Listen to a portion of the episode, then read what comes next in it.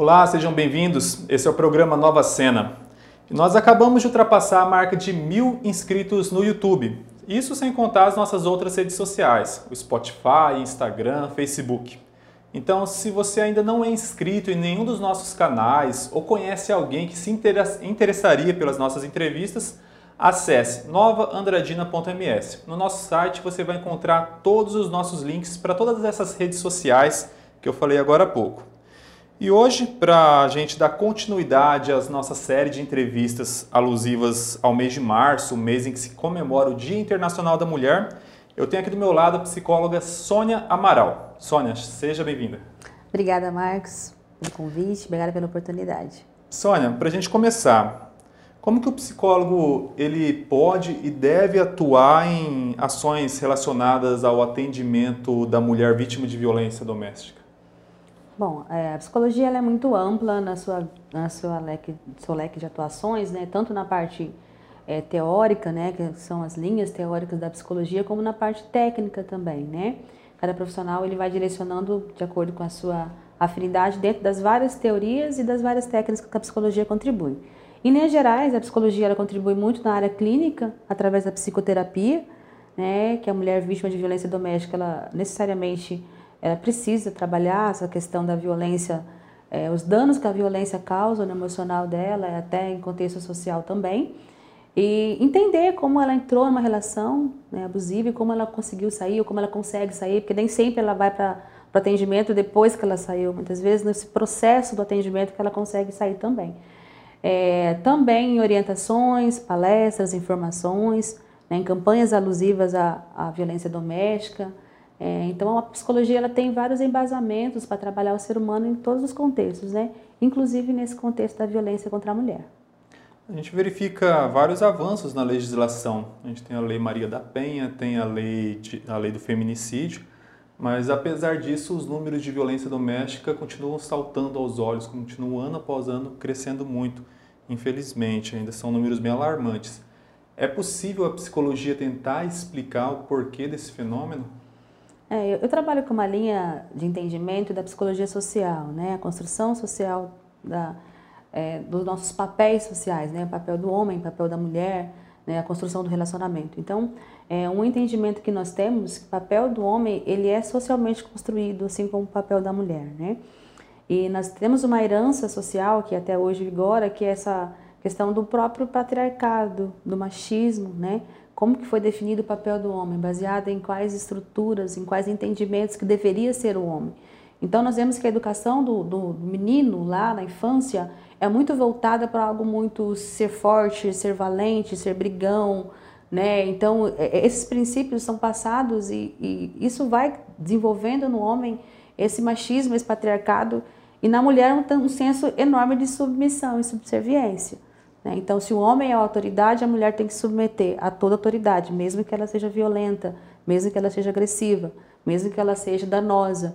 Né? Então, esses papéis vão se, se moldando numa educação de, de milênios, né? que vem aí desde a construção social, e chega num momento que a mulher se vê numa relação de abuso ou numa relação de violência, o homem ver-se como abusador ou como agressor, e nenhum sente-se incomodado porque são papéis socialmente construídos. Né? Então a gente precisa desconstruir essa ideia de que, o homem, para ser macho, tem que ser violento, agressivo, né? vai na escola, briga com o coleguinha, chega em casa, apanha do pai porque não bateu no coleguinha. Né? Então, esse tipo de educação ele reforça muito essa questão de resolver as questões com agressão, com violência, mostrar a masculinidade, provar a masculinidade, né? e a mulher sempre no papel inferior, de submissão, de objeto, de, de entender, de aceitar, de se colocar um cara até como vítima e, e lidar com isso de forma muito natural, né? sem muitas vezes se ver e se perceber que está numa relação abusiva e agressora também. Como que você poderia, não sei se orientar seria a palavra correta, mas é, falar para as pessoas um, uma forma de tentar desconstruir esse papel, tanto para o homem como para a mulher? Como uma construção, né? É algo que Sim, a gente lidou a vida inteira a vida e inteira. é muito difícil, né? É assim eu creio que nós estamos nesse momento, né? Eu acho que a gente vai antecipar algumas coisas, mas um trabalho que nós temos é, feito é trabalhar especialmente com os homens, né? Porque tem dois princípios, né? A mulher precisa se ver como vítima e não aceitar a relação abusiva. mas o homem também precisa se ver como agressor e não se colocar numa situação como agressor. Então a desconstrução tem que partir para os dois lados. Né? Então a mulher já tem, nós temos campanhas, orientação, falamos sobre a lei, direitos da mulher, procurar atendimento. Então isso tem sido enfatizado há bastante tempo, né? Lá, Maria da Penha vai fazer 15 anos, né? Que tem sido batido com bastante é, é, foco, né? Mesmo antes da Maria da Penha já tínhamos alguns trabalhos em, em, nessa linha. Agora os homens, essa construção é, do homem, sem que seja um machismo tóxico, uma masculinidade tóxica, né, um, um, um papel machista, agressor, socialmente construído e ele se encaixar naquilo e não ver problema nisso, é uma coisa nova. Né? Nós temos trabalhos é, através de grupo, grupos reflexivos, né? inclusive no município tem um grupo, várias localidades do país têm trabalhado com isso. São grupos de homens que se reúnem para discutir seus papéis e rever. Né? Isso inclui violência contra a mulher, a forma como trata os filhos, porque tem muito ainda aquela questão, né? A mulher tem afetividade, proximidade com os filhos, o homem é o provedor, o sustentador, então ele não, não tem homens que não conseguem tocar, abraçar, falar que ama o próprio filho, né? Então tudo isso faz parte desse machismo que foi construído o papel social do homem, né? Não pode demonstrar sentimento, não pode mostrar afeto, nem que seja pelo próprio filho. Né? Então a ideia é rever isso, né? Muitos é, é, precisam de apoio, de ajuda, de orientação, inclusive na psicologia, né, com a psicoterapia, com o autoconhecimento, né, e em grupo também é interessante trabalhar em grupo porque é, os homens se identificam, né, eu passo por isso, mas o fulano também passa. Tá sozinho. Não estou né? sozinho, né, eu não desenvolvi isso sozinho, então não, não vou conseguir sair disso sozinho também, então cria uma rede de apoio, né, então isso fortalece mais essa essa unidade do homem em, em, em construir seu papel, que é socialmente diferenciado do papel da mulher, mas que não precisa ser um agressor por isso. Hoje é terça-feira, mas eu não sei que dia que vocês estão assistindo essa entrevista, porque ela continua no ar, ela é patrocinada impulsionada para toda a região, então você pode estar assistindo na quarta, na quinta, na sexta. Mas não tem problema, porque independente do dia, uma coisa é certa, vai ter promoção no Paraíso Supermercados, um dos nossos parceiros comerciais. Então, se você quiser conferir qual que é a promoção do dia em que você está assistindo essa entrevista, acesse as redes sociais do Paraíso Supermercados. O nosso programa ele também tem o apoio da High Speed Internet de Fibra Óptica e da Concórdia Home Center.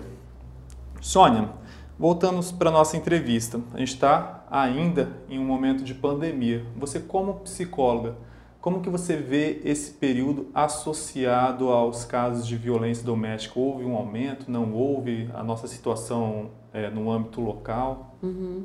Sim, houve indicadores aí da Federação Nacional de Segurança do Brasil, alarmou, estava vendo, é, o ano passado, o primeiro semestre, que foi o período inicial da pandemia, né, né ainda no primeiro momento, é, em feminicídios, mais de 2% de aumento em relação ao ano anterior.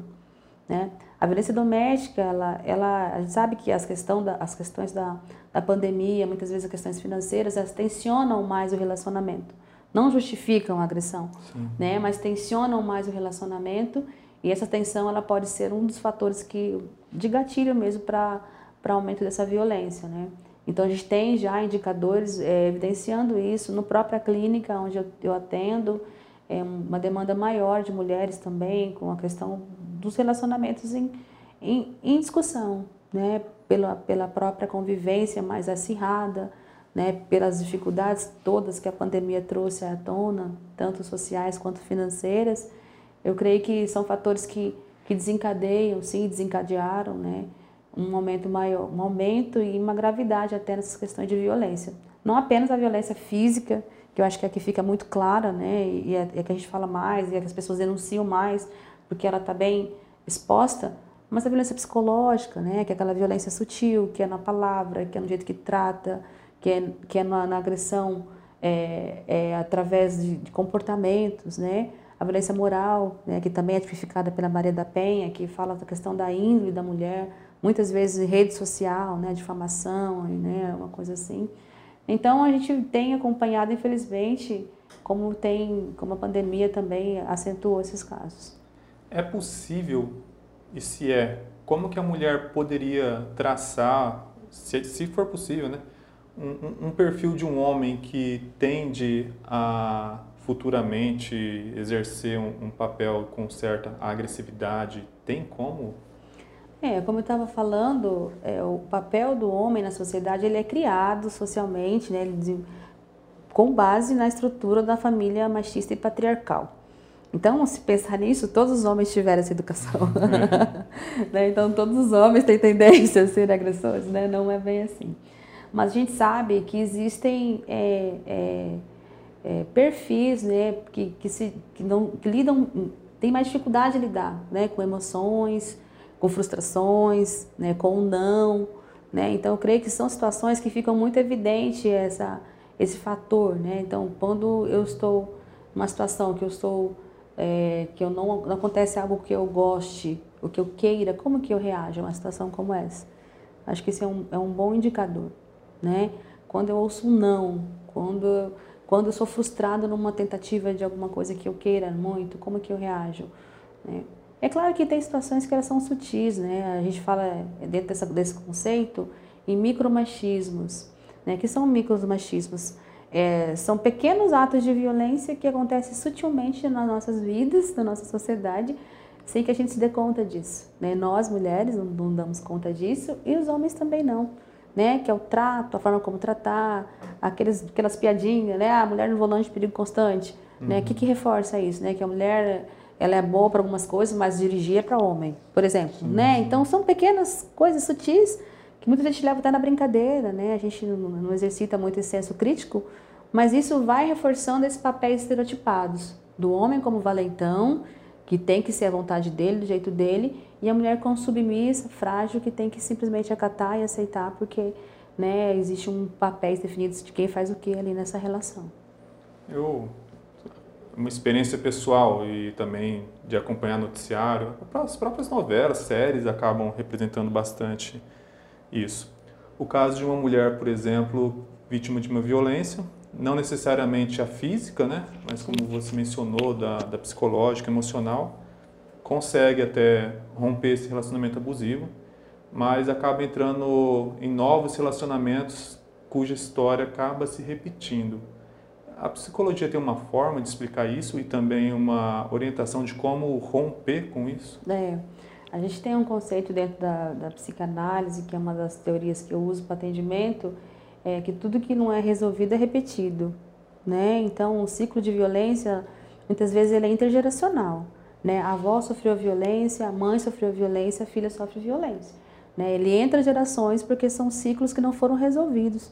Né? Então, é muito comum é, uma, uma menina ter um pai que é agressor e se casar com uma pessoa agressora né? O que aconteceu ali? Ela não conseguiu trabalhar aquela agressão como modelo paterno que ela recebeu e acaba reproduzindo isso no relacionamento, né? Então, o ciclo da violência, ele também ele é, ele precisa ser interrompido, porque isso acontece com os homens também, né? A gente falava até a importância de, de olhar para os homens e que os homens tenham esse olhar para a violência, porque o que pode acontecer, que acontece muito na nossa prática de trabalho, um homem agride uma mulher e aquele relacionamento é interrompido pela agressão. Ele vai e se relaciona com outra e ele agride aquela outra. Né? Porque ele não, não foi olhado para ele, ele também não se olhou e não verificou né, que ele está carregando isso também em ciclos. Da mesma forma que aquela mulher. Né? Ela sai do relacionamento abusivo, tóxico e agressor, e ela, se ela não conseguir olhar para ela, rever esses padrões de comportamento, rever esses padrões de relacionamento, ela vai entrando em outros, em outros, em outros. Né? Dentro do próprio, da própria relacionamento, da própria agressão, existe um ciclo por si só. Né, que a gente fala, por que, que uma mulher demora tanto para sair de uma relação abusiva? Né, a gente tem muito isso, né? existe muito mito social de que a mulher gosta de apanhar. Né? Ninguém gosta de apanhar, nenhuma mulher gosta de apanhar. Né? Ela simplesmente tem fatores múltiplos que de, de, tanto de dependência emocional, como você falou, como de dependência financeira, muitas vezes questão social, de ser vista como alguém que terminou o relacionamento, familiar. Então, Existem vários mecanismos que operam ali na dificuldade de romper uma relação é, agressora. E o ciclo da violência é sempre assim. Então, existe um momento ali que, o relacionamento está tá indo, ele vai ficando tensionado, né, ele vai aumentando a tensão, aumentando a tensão, acontece a violência. Acontece a violência ao que? A uma possível reconciliação, a gente chama de lua de mel também, né? Então, uhum. o homem, o agressor tenta não faz compromissos e promete que vai mudar, que vai ser diferente e tal, a, a mulher acaba acreditando e confiando e querendo que realmente ele mude e entra nessa fase de lua de mel até que começa de novo a entrar na fase de tensão. Né? Então, esse ciclo, para que haja o rompimento da, da agressão, esse ciclo tem que ser rompido também.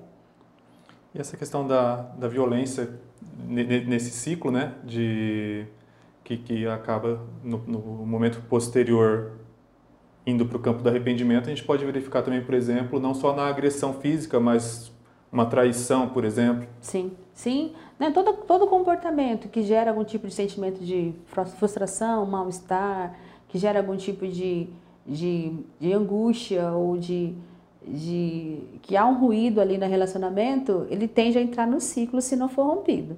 Isso pode ser a, a, o adultério, a mentira, né, ou, ou todo comportamento abusivo. Né? Então, ah, nunca mais vou mentir, nunca mais vou adulterar, nunca mais vou fazer isso. E aí a, a mulher acredita, né, deposita esperança, confiança. E se não for revisto, realmente isso vai continuar sendo ciclos, porque aí cada um tem que cuidar de si, né? Os fatores emocionais que levam a pessoa a mentir, que levam a pessoa a adulterar, que levam a pessoa a agredir e o que leva a pessoa a se submeter a tudo isso ao mesmo tempo, né? No caso das mulheres. E para a mulher que, por exemplo, está nos assistindo hoje e por isso é importante vocês compartilharem, marcarem pessoas nesse, nesse vídeo para a gente levar essa informação para o maior número de pessoas possível. Para a mulher que já se identifica num relacionamento como esse que a gente descreveu no decorrer da entrevista, como que ela pode, ou que meios ela deve recorrer, buscar para tentar superar esse relacionamento, ou então manter esse relacionamento, porque muitas vezes a gente já fala sobre romper, acabou, cada um vai para o seu lado, mas tipo, lá, ambos se gostam, tiveram momentos bons e ainda vislumbram coisas boas no futuro. Como casal, o que eles podem fazer também? É importante esclarecer isso. Muitas, muitas mulheres, às vezes, têm receio de denunciar ou procurar ajuda porque não querem romper com o relacionamento. Né? É, a primeira coisa que tem que entender é que para acabar com uma violência, nem sempre é só acabar com o relacionamento, que nem eu falei. Porque pode continuar reproduzindo em outros relacionamentos, né? Então precisa entender como que a pessoa entrou naquele relacionamento e se manteve com essas violências acontecendo. Né? E é, é bem relevante também a gente entender que a violência, como eu falei, não é só a física. A própria Lei Maria da Penha tipifica cinco tipos, né? Então, é física, a sexual, a psicológica, a moral e a patrimonial. Né? Às vezes a pessoa não agride, mas xinga, mas quebra o objeto da pessoa, né? proíbe de, de ver familiares, parentes, né? Então, tem, ou exige que ela tenha é, relações sexuais que ela não se sente confortável. Então, são Isso dentro do próprio casamento. Dentro né? do próprio As casamento. Não falam, não falam é. muito, né? Mas... Existe esse mito né, de falar da violência sexual dentro do próprio casamento. E é uma coisa extremamente comum no sentido de que acontece muito. Né? Eu acompanho na clínica vários casos de situação assim, de mulheres que não se sentem confortáveis com posições ou com um estilo de relacionamento sexual e que são forçadas ou então são ameaçadas, constrangidas, até com ameaças. Ah, se você não fizer, eu saio com outra pessoa. Né? Então, então é a, a, abrange aí né, várias violências numa só. Né? Além da sexual, a psicológica, né, que faz com a mulher se sinta insegura, que faz se sinta preterida, autoestima uhum. baixa. Né? Então, tudo isso vai ficando num, num bolo de violências. É por isso que eu falo, sempre falo, é, quando há violência contra a mulher, não há violência, há violências. Geralmente ela vem mais de duas juntas ali, três, quatro, não é cinco de uma vez, né? Mas a mulher que, que se vê numa relação que não se sente confortável 100%, tanto com a parte psicológica, quanto física, quanto sexual, quanto a questão patrimonial, a primeira coisa que ela precisa procurar é entender por que, que ela está nessa relação. Né? Então, isso, isso de autoconhecimento é a psicoterapia. Né? Ela precisa entender como ela, por que, que ela está nessa relação, como ela entrou nessa relação, né? por que, que ela se submete àquelas situações todas, né? e como conduzir isso, se é pelo término ou se é pela pela conciliação, aí no caso o homem também tem que rever por que, que ele agride, por que, que ele faz certas coisas, né? essa questão da construção dele, será que ele tem padrões familiares, pais que faziam isso, né? figuras masculinas que ele criou esse espelho, está disposto a rever isso, está disposto a também olhar para ele?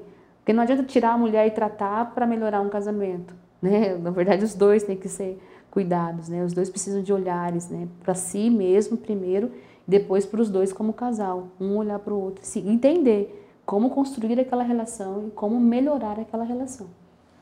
E retomando aquela assunto sobre o homem também, o homem que se vê nesse contexto, o que que você propõe como fazer?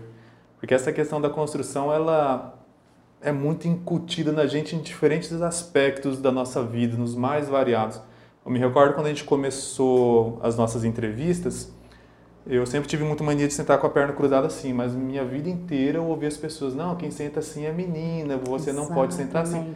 Mas me dá uma segurança tremenda entrevistar a pessoa com a perna cruzada. Eu falei, cara, eu me sinto bem assim, eu vou ficar assim. Mas são pequenos elementos de, de moldes desse, desse contrato social e que, para o homem, até mesmo desconstruir esses conceitos, acaba sendo um sinal de fraqueza. Exatamente. Que ele sente incutido ali, tipo, como se estivesse diminuindo a masculinidade dele. Hum. E também, já emendando, por que, que é tão fácil a gente exercer essa, essa relação de poder com a mulher e a gente não dentro da nossa casa alguém que vai cuidar da gente quando a gente estiver doente alguém que vai ajudar a gente quando a gente precisar de algo na rua e a gente não consegue exercer essa mesma relação de poder por exemplo no ambiente de trabalho com uma pessoa que a gente muitas vezes não gosta e, e que a gente sabe que ela também não gosta da gente eu não sei se eu consegui ser um, um eu acho que claro. eu tenho mais entendido assim eu acho que retomando só o que você falou, né, dos papéis sociais e que se, isso envolve muita coisa. É aquilo que eu falei dos micromachismos, né, com forma de sentar, cor de roupa, né, brincadeiras, né, como, como que hoje tem inibe criança, ah, não brinca, essa é brincadeira de menina, essa é brincadeira de menino, né, e essa cor é de menina, essa cor é de menino. Então a gente criou assim os dois estereótipos, né, o que é do homem, o que é da mulher, né, e como se fosse uma linha que não pode ultrapassar. Infelizmente, um dos estereótipos ficou o afeto ficou pro lado feminino. É. Né? Como se o homem não pudesse sentir afeto, não pudesse demonstrar afeto. E aí as mulheres casam com homens esperando que eles demonstrem afeto, mas eles não foram ensinados a demonstrar afeto. Né? E aí começa já um conflito, né? A questão, tipo, a mulher é, afetiva demonstra afeto e requer que o seu companheiro também demonstre afeto. Só que se o homem demonstrasse afeto, aí dele se abraçasse um amiguinho na escola, pegasse na mão de alguém, né? O pai desse um beijo no rosto do filho mais adulto, né? Então, isso tão, são construções que a gente às vezes não se perguntou, por que, que não pode? Né? Por que, que é menos homem? Por que, que né, esse papel social foi tão rígido com o homem e tirou até essa, essa questão da paternidade, roubou do homem até essa questão da, da filiação dele mesmo com o próprio pai e dele com o seu próprio filho, né? De, separou, distanciou muito, né? Então eu penso que o homem ele tem um trabalho assim, eu acho que é até um pouco mais difícil que a mulher no sentido, né? Nesse sentido que ele é cobrado externamente, de manter essa postura machista. Então, o homem que tenta desconstruir, que nem você fez com a sua perna, nem todo homem tem essa segurança, essa autoestima. Né? Fere muito com a questão da virilidade dele, de como ele se vê como homem. E aí tem todo um estereótipo dele ter receio de ser visto como alguém menos homem, porque tem um traço, um trejeito, ou porque tem um comportamento que é socialmente vinculado a um comportamento feminino. Né? Então eu penso que o trabalho tem que ser em conjunto. Eu acho que o trabalho tem que ser educativo desde as nossas bases, né? Nós que estamos uma geração que tem esse entendimento, esclarecimento, educar nossos filhos para serem diferentes, né? E nós que já somos adultos também nos educar, nos reeducar. Né? A psicoterapia ajuda muito nesse processo de autoconhecimento. É como eu me tornei quem eu sou e como eu desconstruo isso, como eu tiro de mim aquilo que eu não quero ser mais. Porque nem tudo a gente quer. Tem coisa que a gente é imposto papel social e você simplesmente cumpre sem questionar. Né? Então a psicoterapia ela trabalha muito nisso, de você trabalhar com você mesmo, tentar desconstruir aquilo que foi imposto, trabalhar seu autoconhecimento, potencializar o que você tem de bom ali, trabalhar algum comportamento que não seja tão legal assim. E é, é uma situação bem interessante. Eu sou pai de uma menina e quando a gente vira pai, a gente já fica meio bobão para alguns assuntos e uhum. pai de menina ainda mais. E dentro de casa a gente sempre conversava sobre isso, eu e minha esposa, de que muito do futuro relacionamento que ela vai ter, ela vai se basear por aquilo que ela vê dentro de casa. E aquilo me trouxe uma cobrança no bom sentido de buscar desconstruir, foi até fácil tentar desconstruir esses padrões para que no futuro ela tenha um nível uma forma de, de balizar o seu futuro relacionamento, no mínimo que essa pessoa tenha sido ou seja como meu pai e no caso eu. e eu, eu vejo isso muito dentro de casa já com meu pai e a minha mãe também. E às vezes eu sempre, sempre converso assim com meu pai, eu falo, pai, trata minha mãe sempre da forma como você gostaria que o meu avô, no caso o seu Uhum, pai, sim. tivesse tratado a, A sua. sua, né? E aquele dia, assim, tanto para ele como para mim também, deu um estalo assim, de realidade. Sim. E não que a gente tenha um relacionamento perfeito, que seja uma referência para algo longe disso, né? Porque diariamente que a gente constrói essa caminhada em conjunto, mas eu acho que é bacana compartilhar porque são experiências Sim. pessoais que auxiliam, acaba ajudando um ao outro, né? E a psicologia nesse sentido e retomando toda essa questão alusiva à mulher tem um papel fundamental para, vou falar moldar, mas para que a gente tenha um, um fio de esperança. Repensar, né? Eu creio que repensar. Acho que a ideia da, da psicologia é repensar os padrões, né? Por que, que a gente se tornou quem nós somos, né? Por que, que eu me tornei quem eu sou, da onde que eu venho, tudo isso, né? E a gente sabe, assim, tem uma... Dentro da própria psicanálise, tem uma linha que é de Winnicott, que é um grande pesquisador nessa área de relações afetivas, né? Primeiro do bebê com a mãe, que é super importante, tanto da amamentação, nos primeiros anos, depois o bebê, ele ele, ele abre essas relações objetais para outros objetos que a gente fala no externos, aí no caso vai entrar o pai. Mas é a, questão dos, dos espelhos, né? Você falou muito bem, né? A criança ela tem, tem os espelhos, né? Do, do, do comportamento dos pais, do relacionamento dos pais e do relacionamento do pai com ela também, né? Quer queira quer não, a figura masculina de identificação da criança é o pai, né? Ou um tio, um avô, quem cumpre esse papel, né? Necessariamente é o pai biológico, mas é quem cumpre esse papel de ser a figura masculina que ela vai olhar e se identificar e, e o menino vai olhar, identificar e a menina vai olhar e entender. Então tudo isso é parte do nosso desenvolvimento. Acho que quanto mais cedo a gente compreende isso, né, com os nossos pequenos, né, com sua filha, com os nossos filhos e, e tenta entender que não adianta eu cobrar dele depois de adulto uma coisa que a gente não foi, não fez na, na lição de casa, né? Então acho que tem muito disso. E todos nós viemos de uma educação muito machista e patriarcal. Então, desconstruir isso, para uns, como você falou, né, dar aqueles insights, aquele estalo que você, poxa, acorda, realmente isso faz diferença, vai fazer diferença, né? Lá na vida dele, quando for adolescente, quando for adulto. Né?